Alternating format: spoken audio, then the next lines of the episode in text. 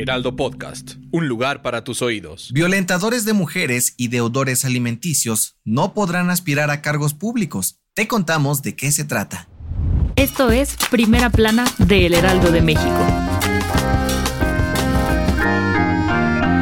Menos violencia y más justicia. Tras ser aprobada por el Ejecutivo Federal este martes 30 de mayo, entra en vigor la Ley 3 de 3, la iniciativa que castiga a los violentadores de mujeres y los deudores alimenticios. Y es que en el país existen al menos 35 millones de personas que son deudores alimenticios por no pagar la pensión de sus hijos e hijas o que ejercen violencia contra la mujer. Pero, ¿cómo funciona esta ley? Bueno, los deudores alimenticios o violentadores de mujeres serán fichados en un registro público y si aparecen en esa lista, no podrán realizar trámites como el pasaporte, ser candidatos para las elecciones y no podrán ostentar ningún cargo público. La Ley 3 de 3 castiga a quien ejerza delitos contra la vida, integridad física, libertad, seguridad sexual, desarrollo psicosexual, violencia familiar o con razón de género, violación o intimidación. Los que estén fichados perderán sus derechos políticos y electorales, pues la Fiscalía General de la República busca que ninguna persona acusada de estas faltas pueda ocupar un cargo en la institución. El Congreso de la Unión y las legislaturas de las diferentes entidades del país tendrán 180 días para ajustar sus constituciones, si es necesario, para poder cumplir con esta ley. El Poder Judicial y las autoridades también tendrán que crear una plataforma de consulta pública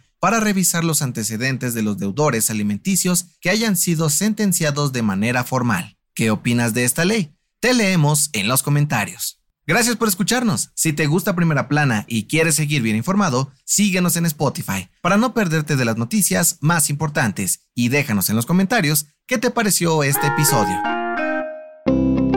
Amor y paz.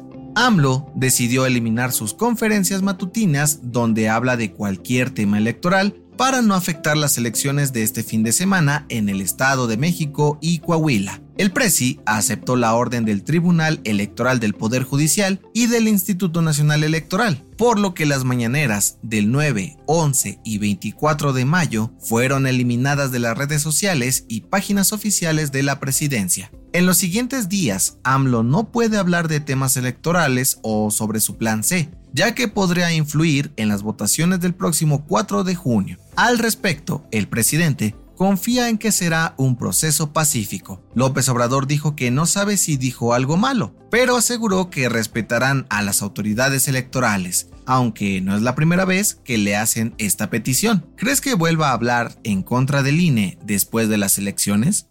En otras noticias, ¿vas a comprar en el hot sale? La policía cibernética advirtió a los usuarios tomar precauciones antes de hacer una compra por internet, pues hay sitios apócrifos con el fin de estafar al consumidor, por lo que aconseja no registrar datos personales o bancarios en páginas no oficiales o de dudosa reputación. En noticias internacionales, alarmas de conflicto. Este lunes se enfrentaron las fuerzas de la CAFOR de la OTAN contra manifestantes serbios en el norte de Kosovo, territorio que es desconocido por Serbia como un estado soberano. El conflicto dejó heridos a 50 hombres y 25 soldados. Y en los deportes, tristeza en el fútbol. Este lunes murió el exjugador Javier Jacuzzi de 43 años luego de contraer un virus no identificado. El argentino anotó uno de los goles más rápidos de la Liga MX y era auxiliar del equipo de los Gallos del Querétaro.